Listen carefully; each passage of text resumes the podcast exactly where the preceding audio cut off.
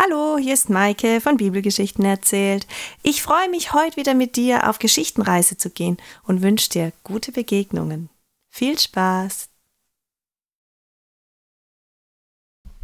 Es ist nur wenig Zeit vergangen, seit Jesus so viel Aufsehen erregt hat im Tempel in Jerusalem. Er ist immer noch in Jerusalem. Schlafen tut er dort nicht. Er schläft in der Nähe des Ölberges. Aber jeden Tag geht er mit seinen Freunden, seinen Jüngern nach Jerusalem. Er ist im Tempel, er lehrt, er unterhält sich mit seinen Freunden und er muss viele Fragen beantworten. Denn einige Männer haben sich ausgedacht, Jesus verschiedene Fragen zu stellen, damit er etwas Falsches sage, damit sie ihn drankriegen können. Pharisäer, Sadduzäer. Sie hassen ihn. Wir wollen nicht, dass er hier ist. Irgendetwas Falsches wird er doch sagen. Fragt nur weiter. Mit irgendetwas kriegen wir ihn. Dann kommt er vor Gericht, dann wird er sterben. Aber sie hatten auch Angst. Denn viele Menschen aus dem Volk waren für Jesus. Sie erwarteten Großes von ihm. Aber sie, sie verstehen das nicht. Er wiegelt uns das ganze Volk auf, aber Vorsicht! Wir müssen aufpassen. Es darf nicht an den Festtagen passieren. Das sorgt für zu viel Aufsehen. Aber sie bringen Jesus nicht dazu, etwas zu sagen, was ihnen missfällt. Im Gegenteil, sie selbst sind sprachlos über seine Antworten. Klug und weise spricht er. Da kommt es ihnen doch sehr gelegen, dass sich einer aufmacht, sie zu suchen. Einer aus dem Zwölferkreis, ein Freund Jesu. Judas. Judas ist enttäuscht von Jesus. Er hat sich so viel mehr erwartet. Er hat erwartet, dass Jesus mit Schall und Rauch die römische Herrschaft niederreißt er ist zutiefst enttäuscht und in diese Enttäuschung kommt so viel Wut in ihn hinein, so viel böses Gedankengut, dass er sich aufmacht, den Feind aufzusuchen. Und er geht zu den Schriftgelehrten, Pharisäern, Hohepriestern und Ältesten. Ich weiß, wo Jesus ist. Ich kann es euch sagen. Ja, nun sprich, wo finden wir ihn? Ich werde nach einer guten Gelegenheit Ausschau halten und ihn euch ausliefern. Ja, es wird ein hübsches Sümmchen für dich abfallen. Dreißig Silberlinge. Das sollte reichen. Abgemacht. Und so wird Judas zum Verräter. Und es ist nur noch ein bisschen Zeit bis zum Passamal, bis zum Fest der ungesäuerten Brote. Jesus, Meister, wo wollen wir denn unser Passalam schlachten? Wo wollen wir denn unser Fest begehen? Kommt, Johannes, Petrus, ich möchte euch sagen, was eure Aufgabe ist und wo wir unser Fest verbringen werden. Geht in die Stadt Jerusalem, und ihr werdet dort einen Mann sehen, wenn ihr in die Stadt hineinkommt. Er wird einen Wasserkrug tragen. Folgt ihm er wird euch in ein Haus führen. Und wenn er fragt, sagt ihr ihm, der Herr schickt euch und lässt fragen, wo denn das Passamal gefeiert werden kann. Er wird euch einen Raum zeigen, einen großen Raum, einen schönen Raum. Nun, macht euch auf. Johannes und Petrus machen sich auf den Weg. Es ist nicht weit bis nach Jerusalem, aber vom Ölberg aus haben sie eine wundervolle Sicht auf die Stadt Jerusalem, auf den Tempel. Es ist einfach schön hier. Die Olivenbäumchen. Ja, es ist heiß, aber das macht ihnen nichts. Sie laufen und sind sehr gespannt, was passieren wird. Meinst du, Petrus, wir werden ihn gleich erkennen? Diesen Mann mit dem Wasserkrug? Du weißt doch, Jesus hat immer recht. Er weiß genau, was passiert. Es ist manchmal ein bisschen unheimlich. Aber Er weiß es einfach. Ja, du hast recht. Voll Vertrauen sollen wir sein, wie immer. Ich bin gespannt, ob wir ihn gleich erkennen. Und so gehen sie in die Stadt. Sie gehen durch das Stadttor, und schon vor dem Stadttor kommen ihnen lauter Menschen entgegen. Es sind so viele Menschen da, um das Fest zu feiern. Händler, es riecht nach Datteln, es riecht nach Oliven. Es ist ein wildes Geplapper, verschiedenste Sprachen, denn aus allen Bereichen des Landes sind Menschen gekommen. Sie kommen aus dem Staunen gar nicht heraus. Da stupst Johannes Petrus an. Hey, wir haben doch eine Aufgabe. Ja, du hast recht. Wir dürfen uns nicht hinreißen lassen von all dem Trubel hier. Und sie konzentrieren sich wieder. Sie schauen sich um, ob sie jemanden sehen mit einem Wasserkrug. Da wird Petrus Schritt plötzlich schneller. Komm, da hinten. Ich sehe einen Mann mit einem Krug. Und die beiden sputen sich. Tatsächlich, da ist ein Mann und er trägt auf seinem Kopf einen großen Wasserkrug. Er hält ihn fest mit beiden Händen und läuft auf ein Haus zu. Er muss etwas ausweichen, denn Kinder spielen gerade Fange. Ein bisschen Wasser schwappt aus dem Krug auf die sandige Straße. Eine gute Gelegenheit, Johannes und Petrus holen auf. Sie laufen dem Mann hinterher mit etwas Abstand. Sie wollen ihn nicht gleich erschrecken, denn das Gefäß ist ja schwer. Er ist angekommen an einem Haus. Er geht durch die Tür hinein und setzt seinen Krug ab. Die beiden Männer gehen langsam hinterher. Johannes klopft vorsichtig an die Holztür. Shalom? Ja, guten Tag, was wollt ihr denn? Womit kann ich euch dienen? Der Herr und Meister schickt uns. Er fragt, wo der Raum sei, in dem wir das Passamal feiern dürfen. Ja, kommt nur mit, ich zeige es euch. Und er nimmt sie eine Treppe mit hoch. Und ein riesengroßer Saal ist dort, ein kleiner Tisch steht in der Mitte, ein flacher Tisch. Aber er ist ausreichend groß genug, um all die Speisen auf den Tisch zu bringen, die sie für diesen Abend brauchen. Und um den Tisch herum liegen lauter gemütliche Sitzkissen. Auf dem Boden ist ein schöner Teppich ausgelegt. Hab Dank, guter Mann. Schau nur, Johannes, wie gemütlich. Petrus lässt sich in ein Kissen fallen. Ach, ist das herrlich. Pass auf, deine Füße sind ganz staubig. Du hast recht. Ob er uns wohl eine Wasserschüssel hat? Denn so können wir das Passamal nicht feiern. Sieh nur meine Füße an und alle kommen vom Ölberg herunter. Das geht nicht. Du hast recht.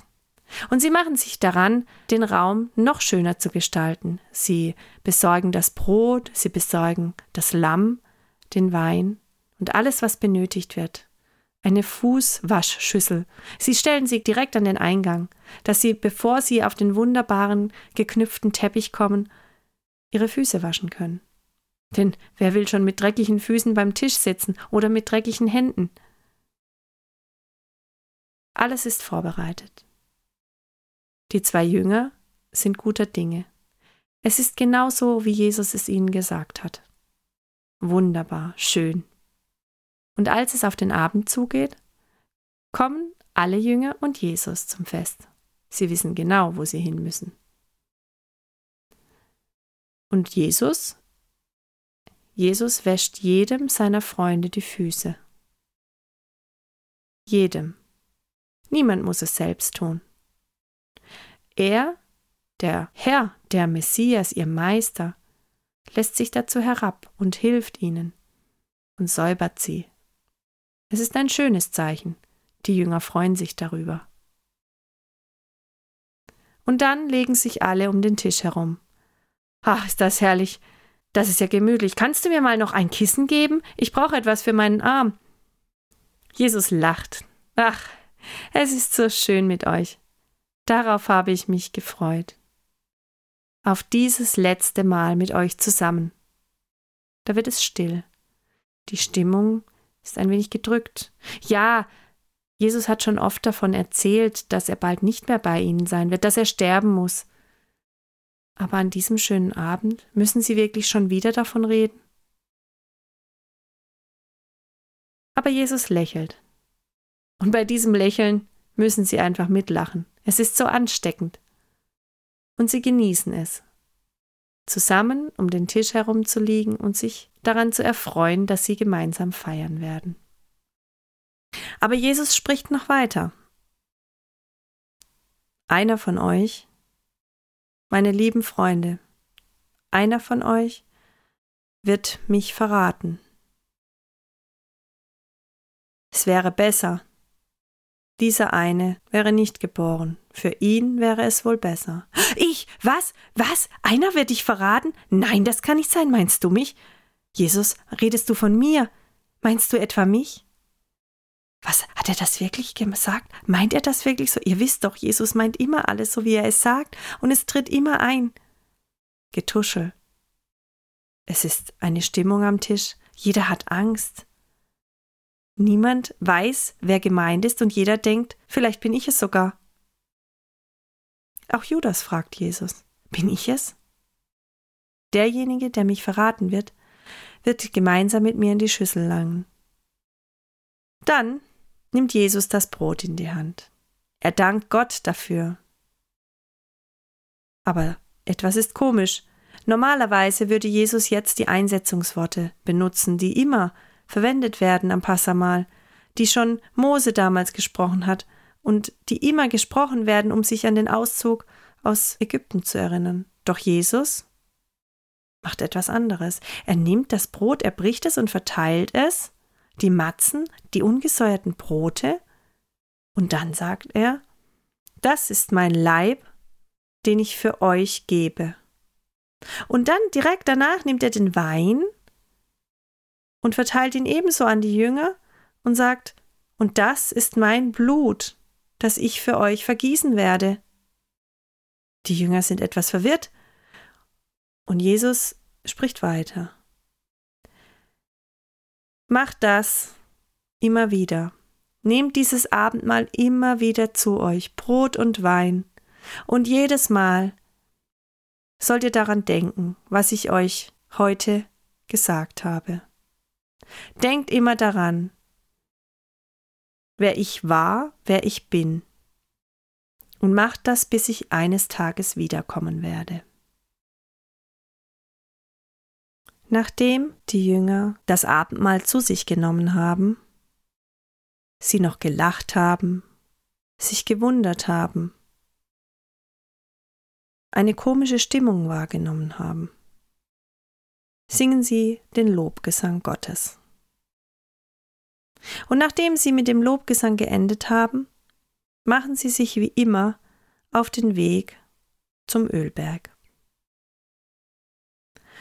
Auf dem Weg zum Ölberg erklärt Jesus seinen Jüngern noch etwas. Noch heute Nacht werdet ihr euch von mir abwenden und euch verstreuen. Nein, nein, nie im Leben würden wir so etwas tun. Ich würde sogar in den Tod mit dir gehen. Ja, ich auch. Natürlich würde ich mit ihm in den Tod gehen. Was glaubt er nur? Was redet er da? Ist er von Sinnen? Jesus, wir verlassen dich nicht. Da legt Jesus die Hand behutsam auf Petrus Schulter und läuft neben ihm weiter. Ach, Petrus, noch ehe der Hahn morgen früh kräht, wirst du mich dreimal verleugnen. Petrus ist schockiert. Was redet Jesus da? Nie im Leben würde er so etwas tun. Und in Stille laufen die Jünger und Jesus weiter. Jeder hängt seinen Gedanken nach. Was sagt Jesus da? Wir werden uns verstreuen? Er hat so viel gesagt an diesem Abend. Sein Leib, das Brot, sein Blut, der Wein. Wir werden uns abwenden. Und Petrus soll ihn verleugnen? Jeder geht seinen Gedanken nach. Ein Verräter ist unter uns, aber wer ist es nur? Am Fuße des Ölbergs kommen sie nun an, in einen kleinen Garten. Jesus ist gerne dort. Garten Gethsemane wird er genannt. Kleine Olivenbäume stehen dicht aneinander. Es ist ein schöner Ort, am Tag wie auch in der Nacht, denn es ist dunkel geworden. Der Mond steht immer noch recht voll am Himmel und die Sterne glitzern. Und Jesus möchte gerne tiefer in den Garten gehen. Bleibt ihr hier, wacht, ich komme gleich wieder. Aber Jakobus, Johannes und Petrus, ich möchte, dass ihr noch ein Stück weiter mit mir kommt. Und die drei, seine engsten Vertrauten, gehen mit ihm ein Stück weiter hinein in den dunklen Garten. Sie kennen ihn, sie waren schon oft dort. Hier, setzt euch. Setzt euch hin, wartet und betet. Tut es für mich. Wacht. Jesus beginnt zu zittern. Erst seine Hände, dann sein ganzer Körper. Ich habe Angst. Ich habe solche Angst. Und die Jünger wissen gar nicht, was sie tun sollen. Wachen und beten sollen sie. Das werden sie tun. Und Jesus geht weiter ein Stück, zittrig auf seinen Beinen, und er wirft sich auf die Knie. Er wendet seinen Blick hoch in den Himmel. Flehend streckt er seine Arme in den Himmel. Aber, Vater, lass diesen Kelch an mir vorübergehen aber dein Wille geschehe, nicht meiner. Er schwitzt, das Wasser läuft ihm vom Gesicht herunter, Angstschweiß. Langsam wie ein alter Mann steht er wieder auf. Er zieht das erste Bein nach oben und stützt sich mit den Armen auf seinem Knie ab und zieht das zweite Bein nach. Das Zittern ist besser geworden. Er ist etwas gestärkt durch das Gebet. Aber wohl ist ihm nicht. Langsam geht er auf seine Jünger zu. Und als er bei ihnen ist, erkennt er im Mondlicht die geschlossenen Lieder seiner Freunde. Wacht auf! Nicht einmal eine Stunde haltet ihr aus.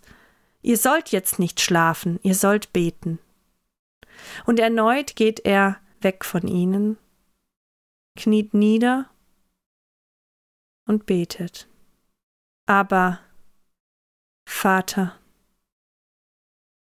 lass diesen Kelch an mir vorübergehen, aber dein Wille geschehe. Er senkt seine Hände wieder, nimmt die Hände zum Mund und küsst sie, streckt sie erneut aus erhebt sich. Er hat immer noch Angst. Angst vor dem, was kommen wird. Aber der Wille seines Vaters soll geschehen, nicht der seine. Er geht wieder zu seinen Freunden, zu Johannes, Petrus und Jakobus. Aber sie sind von Traurigkeit und Müdigkeit so überrollt, dass ihre Augen schon wieder geschlossen sind. Und er, er schüttelt Johannes und Jakobus. Wacht auf. Was schlaft ihr? Ihr sollt wachen, ihr sollt beten, damit ihr nicht übermannt werdet von allem. Und sie schauen ihn schläfrig an. Und sie sehen die Angst in seinen Augen. Und er geht erneut wirft sich zu Boden. Er legt seine Stirn auf den sandigen Boden. Er krallt mit seinen Händen in den Sand. Er ist verzweifelt. Aber, Vater, lass diesen Kelch an mir vorübergehen. Aber dein Wille geschehe. Er wiegt seinen Oberkörper nach hinten, streckt die Arme zum Himmel. hebt den Kopf und schaut in den Himmel. Dein Wille geschehe. Er atmet tief durch. Dann steht er auf. Er weiß, die Zeit ist gekommen. Er geht zu seinen Jüngern. Schon wieder sind sie eingeschlafen. Wollt ihr schlafen und ruhen? Er weckt sie. Er nimmt Johannes am Arm und hilft ihm aufzustehen. Alle stehen sie nun, alle drei. Die vier Männer stehen eng beieinander. Jesus zittert nicht mehr. Doch er hat immer noch Angst, aber mit fester Stimme sagt er zu seinen Freunden, die Zeit ist nun gekommen. Der, der mich verraten wird, ist schon angekommen.